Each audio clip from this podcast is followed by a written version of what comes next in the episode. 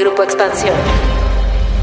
Luego de la marcha en defensa del INE, el presidente Andrés Manuel López Obrador convocó a una movilización para respaldar a su gobierno. El mandatario ha dicho que no se busca contrarrestar la marcha del 13 de noviembre, que sacó a miles de ciudadanos a las calles en la Ciudad de México y en diversos estados del país para defender la democracia. Pero se dice confiado de que su 70% que segura tiene de aprobación se verá reflejado con la gente que caminará junto a él al Zócalo, donde dará un discurso por sus cuatro años de gobierno. Para sus simpatizantes, la marcha que está convocada para la mañana de este domingo será un respaldo legítimo al presidente y su proyecto. Mientras que para la oposición, esta marcha es una clara muestra de que al poder no le gustó que los ciudadanos demostraran capacidad de organización y tomaran el espacio público. Pero, ¿qué tan válido es que se convoque una marcha desde el poder del Estado? ¿Cómo leer la estrategia del presidente y su partido? De esto vamos a platicar hoy en Política y otros datos. Política. Política. Y otros datos. Un podcast de Grupo Expansión. Política y otros datos. Buen jueves, bienvenidos a Política y otros datos. Hoy es 24 de noviembre del 2022. Soy María Libarra, editora política de Expansión. Mil, mil gracias por acompañarnos en este nuevo episodio. Viri Ríos y Carlos Bravo Regidor, ¿cómo están? Buen jueves. Hola, ¿qué tal? Un gusto estar por aquí en Política y otros datos como cada jueves. Hola, hola, ¿cómo están? Feliz jueves de Política y otros datos. Por favor, ya se la saben. No olviden ponernos puntitos, estrellitas, palomitas, en cualquiera que sea la plataforma que estén utilizando para escuchar este podcast y así nos van a ayudar a llegar a muchas nuevas orejas.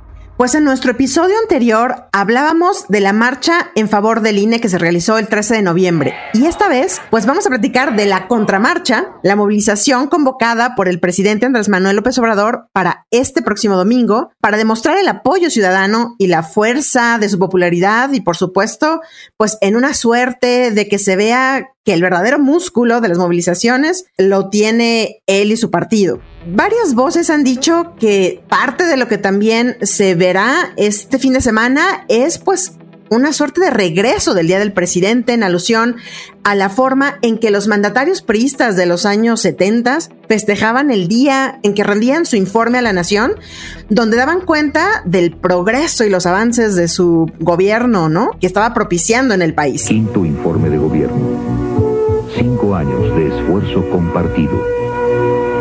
Miguel de la Madrid, septiembre primero. A menos de dos años de que termine el mandato del presidente López Obrador, y yo diría, pues casi que a menos de un año de que los reflectores dejen de estar tan enfocados en él por el arranque formal de la carrera presidencial. ¿Qué significa este movimiento, Viri? ¿Cómo podemos leerlo? ¿Qué mensaje quiere dar el presidente? Bueno, Mariel, pues tal cual el día del presidente, porque López Obrador planea hacer su marcha y al final pues dar su informe. Me da un poco de risa porque yo pues me pregunto, ¿qué vamos a celebrar? ¿Quién va a marchar para celebrar el que no ha habido una reforma fiscal y sigamos siendo uno de los países que menos recauda de la OCDE? ¿Quién va a marchar para celebrar que la canasta básica tenga un sobreprecio del 30% para los deciles más bajos de ingreso? ¿Quién va a celebrar que el 38% de la población tenga ingresos laborales tan bajos que no pueda alimentar a su familia? A ver, ¿quién va a salir a las calles para decir que qué? Que la semana pasada un comando armado mató a cuatro taqueros y todavía no sabemos bien ni por qué que ya tener una taquería pues es una suerte de arriesgar tu vida todos los días en este país. A mí sí me preocupa que estamos viendo una politización un tanto sin sentido, porque no se trata de una marcha porque el sexenio de López Obrador esté en riesgo. Si me dijeras que, pues, no sé, el presidente está siendo sujeto de un desafuero, como lo fue alguna vez cuando él estuvo al frente de la Ciudad de México, si me dijeras que Morena tiene, pues, alguna posibilidad de perder la elección pues diría, bueno, claro, la manifestación pues es una forma legítima de mostrar un apoyo a un líder o a una causa. Pero a ver, Morena aquí tiene 10 puntos de ventaja, no importa quién ponga de candidato, tiene 10 puntos de ventaja con respecto a la oposición. Sistemáticamente todas las encuestas muestran esto. Y los poderes fácticos, si bien existen, no están limitando ilegalmente o informalmente la capacidad de Morena para cambiar la ley. De hecho, el presidente ya dijo que va a presentar su plan B, el cual es completamente legítimo y si se aprueba en el Congreso, pues qué bueno. Y si se aprueba en el Congreso y es constitucional, pues mejor. Entonces, yo quiero reafirmar mi lectura de que la marcha y la contramarcha son cortinas de humo y son cortinas de humo que están favoreciendo a López Obrador, pero ahora de una forma doblemente más maquiavélica, porque no solamente nos lleva a hablar de otros temas, que no sean los grandes temas que mencionaba yo al principio, sino que además ya parece ser una suerte de propaganda en avanzada para la elección que viene en el 2024. Entonces López Obrador está en las calles, no solo por él, está por Claudia, está por Ebrar, está por su partido, por cualquiera que resulte, pues ser al final del día el candidato de Morena para la próxima elección. Carlos, ¿cómo ves tú este llamado que hace el presidente? Él ha dicho, esto no es para mostrar músculo, pero en los días pasados ya comenzamos a ver, digamos, como invitaciones masivas, recomendaciones de que la gente salga a marchar el próximo domingo y que, por cierto, en donde también está convocada una marcha por los desaparecidos. ¿Cómo estás viendo esto? Yo creo que en efecto, como bien decías al principio, en cierto sentido es el regreso del Día del Presidente. Con pretexto de la marcha en favor del INE, el presidente convoca no a una marcha en favor de su reforma electoral, sino una marcha a favor suyo, una marcha, digamos, en apoyo para él. ¿Qué mejor muestra de que el presidente sintió, ya lo decía Viri, no tiene por qué sentirse realmente políticamente abollado porque sigue siendo un presidente fuerte, con aprobación, con mayoría en ambas cámaras, en fin, un presidente con fuerza en ese sentido. Pero yo creo que más que abollado políticamente, el presidente, pues con todo esto, la verdad es que nos da señales de estar abollado más bien, digamos, psicológicamente. ¿no? Yo creo que se le abolla un poco el ego.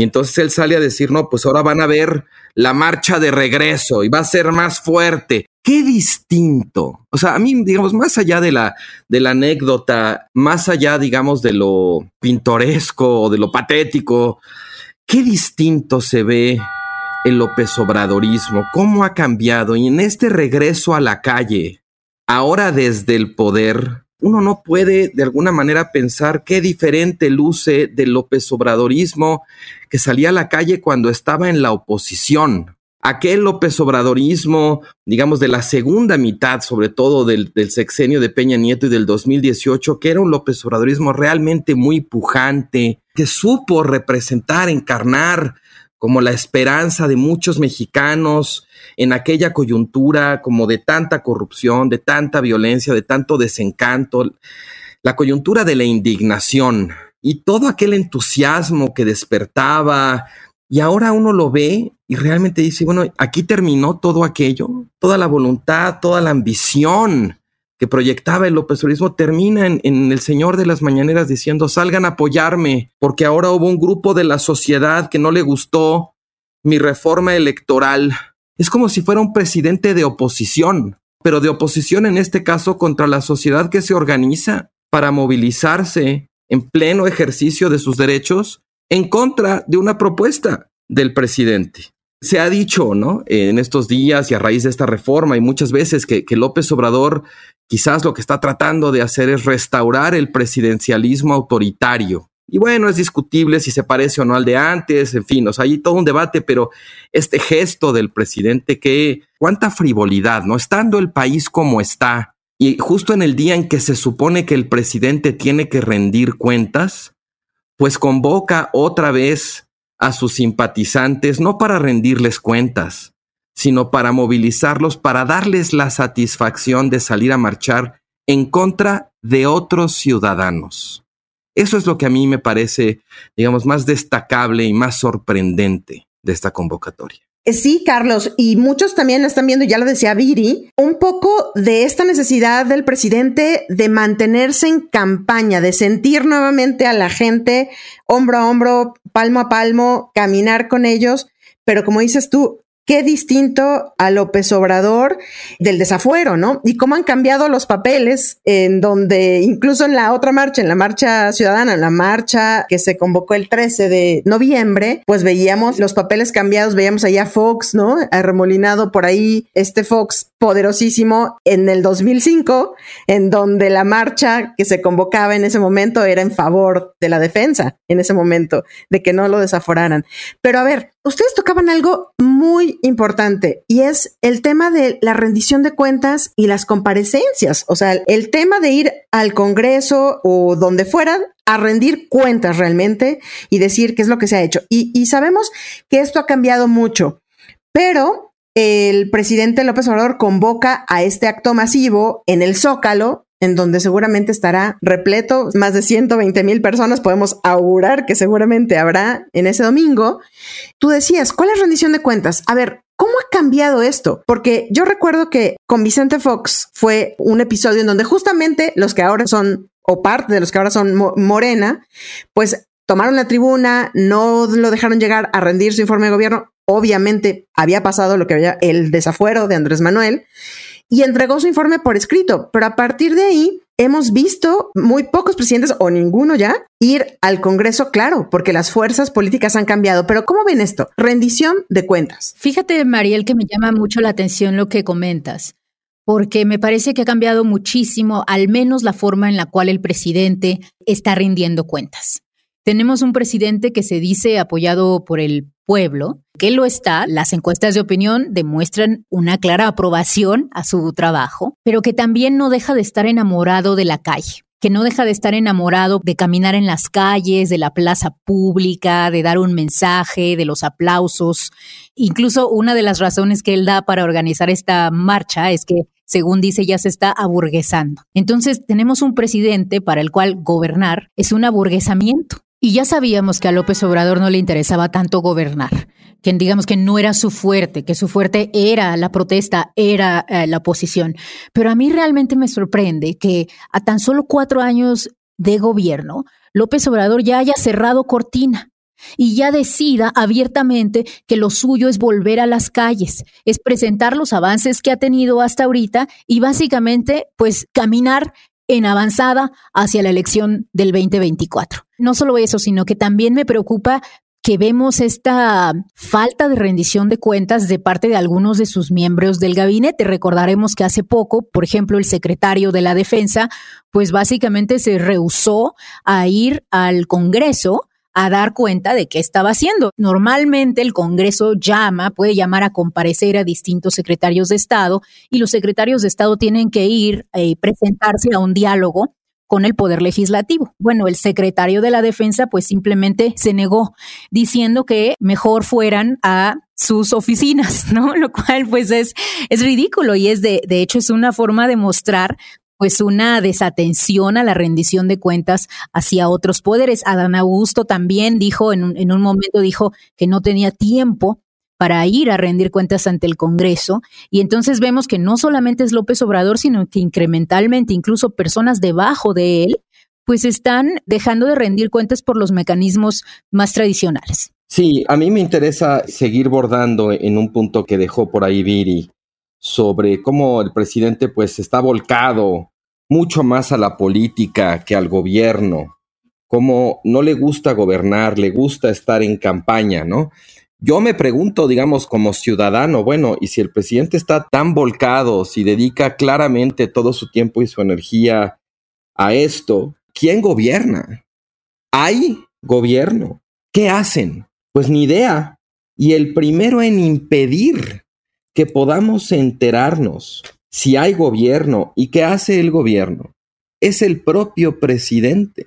O sea, el presidente luego se queja de que no se le reconocen los logros que hace su gobierno y tal, pero de alguna manera él nos está estorbando para enterarnos en la medida en que constantemente la agenda que pone a través de la plataforma de las mañaneras, pues es esta agenda que tampoco tiene que ver con el gobierno. El presidente creo que esto del aburguesamiento es una manera de decir que él quiere volver a la calle y de afirmar que la calle es suya. Y decía ahorita Viri de alguna manera, la plaza es mía. Yo creo que es un presidente, pues más que enamorado de la calle o de la democracia, enamorado de sí mismo. En democracia, la calle es de todos. Y la marcha, es a interpretar como el presidente interpreta la marcha anterior, al punto de ahora convocar la suya, es de alguna manera como mostrar una alergia como a principios básicos, como del pluralismo, del respeto a la crítica, del hecho de que la protesta es un derecho.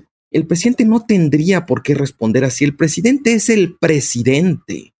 Es el jefe del gobierno, es el jefe del Estado. Muchos presidentes en el régimen autoritario postrevolucionario sí utilizaban esa plataforma para convocar a la gente que saliera a apoyarlos. Y bueno, pues sabemos que en aquel entonces existía una brutal estructura corporativa para movilizar a la gente, los distintos sectores del PRI, ver una convocatoria así en democracia, no sé a ustedes, a mí sí me hace honestamente como cortocircuito, ¿saben? Sí, dirá el presidente tal vez que él no va a ir en un carro descapotado, como se hacía, pero pues en realidad es que solo faltaba eso, ¿no? Aunque vaya a pie y en guaraches, sigue siendo el presidente. No sé si a ustedes les preocupa esto último que tú decías, Carlos, el tema de se hizo una marcha, la plaza es mía y yo te voy a demostrar que, aunque el presidente diga que no, que ese no es el objetivo, pero esto de yo les voy a demostrar quién sabe aquí, porque a mí no me van a enseñar cómo hacer una marcha y cómo movilizar personas y cómo, ¿no? O sea, es como que es lo de atrás.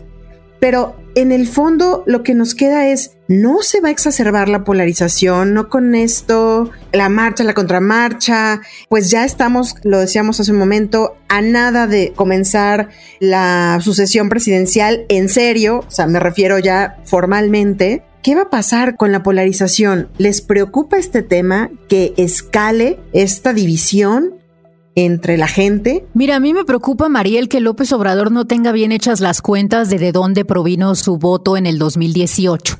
Porque la realidad es que en el 2018 no votó por Morena solamente la base de izquierda y digamos el apoyo más duro hacia López Obrador, sino que múltiples estudios demuestran que López Obrador ganó en todos los estratos de ingreso, en todos los estratos pues de nivel socioeconómico, en todos los estratos también educativos. Tuvo un fuerte apoyo de los jóvenes, pero nuevamente en casi todas las edades pues López Obrador fue el ganador. Y yo veo ahora a un López Obrador que incrementalmente se está moviendo en la dirección de gobernar para su base más dura. Y yo no sé si le va a alcanzar con eso para ganar la elección a Morena en el 2024. Mira, yo estaba sacando las cuentas de que más o menos de los 30 millones de votos que López Obrador ganó en el 2018, cerca de 4 millones de esos votos, 3.9 millones, vienen de la clase media o de la clase alta. De hecho, la clase alta, interesantemente, apoyó bastante a López Obrador. En fin, imaginémonos una elección pues relativamente competida. 3.9 millones de votos es mucho. La oposición derrotó a López Obrador en el 2012 con 3.3 millones de votos. Y en el 2006, pues ni se diga, ¿no? Hay, incluso hay duda de si perdió o no, pero oficialmente el resultado es que perdió por menos de 300 mil votos. Entonces, a mí me preocupa que López Obrador esté creyendo que él puede gobernar sin la clase media, cuando pues a lo mejor lo logra, pero pienso que perdería bastiones muy importantes. De entrada la Ciudad de México, Nuevo León, que ya no lo tiene, Jalisco, que ya no lo tiene de por sí.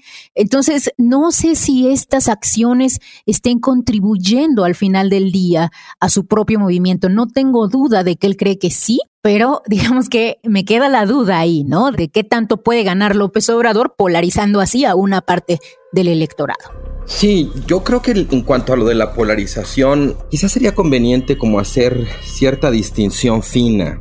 O sea, tener conflicto, tener diferencias, tener desacuerdos profundos o extremos, no necesariamente es malo, ni siquiera es antidemocrático. El conflicto y el desacuerdo puede ser muy productivo puede construirse a partir del conflicto. Cuando el conflicto se organiza, cuando se le da como un cierto sentido. El problema aquí me parece es que el conflicto, digamos que se está articulando aquí con la marcha a la que llama el presidente, es un conflicto profundamente frívolo, diría, porque es un conflicto en torno a una figura, a un liderazgo, no es un conflicto en torno a una propuesta, claramente no es un conflicto en torno a un proyecto. El presidente básicamente está diciendo, vamos a pelearnos por mí. Creo que dice bien Viri, o sea, luce como un presidente cada vez más atrincherado, cada vez más pragmático. Paradójicamente a mí me parece como un presidente que incluso luce extrañamente inseguro que debería sentirse la verdad mucho más cómodo de lo que parece. O a lo mejor él sabe cosas que nosotros no. Pero en esa necesidad como de volver a la calle, paradójicamente el presidente demuestra muy poco palacio, muy poca presidencia, porque el presidente es presidente de todos los mexicanos, incluso de los que marchan en su contra. Y al llamar a esta contramarcha de alguna manera, él desdora esa investidura y dice, no, yo solo soy presidente de algunos. Me parece a mí sí que en cierto sentido es una manera particularmente improductiva, estéril, de asusar el conflicto en un contexto, estando como está, está el país, donde quizás haría falta un poco menos de pleito en torno a la figura y un poco más de pleito en torno a las soluciones de los problemas que tenemos. Pues sí, Carlos, queda la duda si este 70% de popularidad, de aceptación que el presidente pues nos recuerda cada vez que sale esta encuesta y que es el segundo presidente más querido, ¿no? Con mejor aprobación del mundo, ¿en dónde queda esa confianza en ese número, ¿no? Para salir a la calle, como tú dices. Y pues vamos a estar muy atentos a ver quiénes van. Creo que aquí la nota la va a dar quien falte, ¿no? Quien falte a esa marcha porque el que falte será muy mal visto seguramente. Ya estaremos platicando del resultado, de cómo se vivió esta movilización en favor del presidente el próximo lunes a las 7 de la noche en un space en el que los esperamos. Y pues por lo pronto, muchísimas gracias por acompañarnos hasta el final del episodio. No olviden activar el botón de seguir, la campanita de notificaciones y compartir si este podcast les gustó. Déjenos sus comentarios y críticas en arroba expansión política, arroba bajo ríos, arroba carlos bravo reg, arroba f. Este podcast fue producido por Mónica Alfaro y Leo Luna. Cuídense mucho, nos escuchamos en el próximo episodio. Bye bye. Política y otros datos. Un podcast de Grupo Expansión. With Lucky Land slots, you can get lucky just about anywhere. This is your captain speaking. Uh, we've got clear runway and the weather's fine, but we're just going to circle up here a while and uh, get lucky. No, no, nothing like that. It's just these cash prizes add up quick. So I suggest you sit back, keep your tray table upright, and start getting lucky. Play for free at LuckyLandSlots.com. Are you feeling lucky? No purchase necessary. Void where prohibited by law. 18 plus terms and conditions apply. See website for details.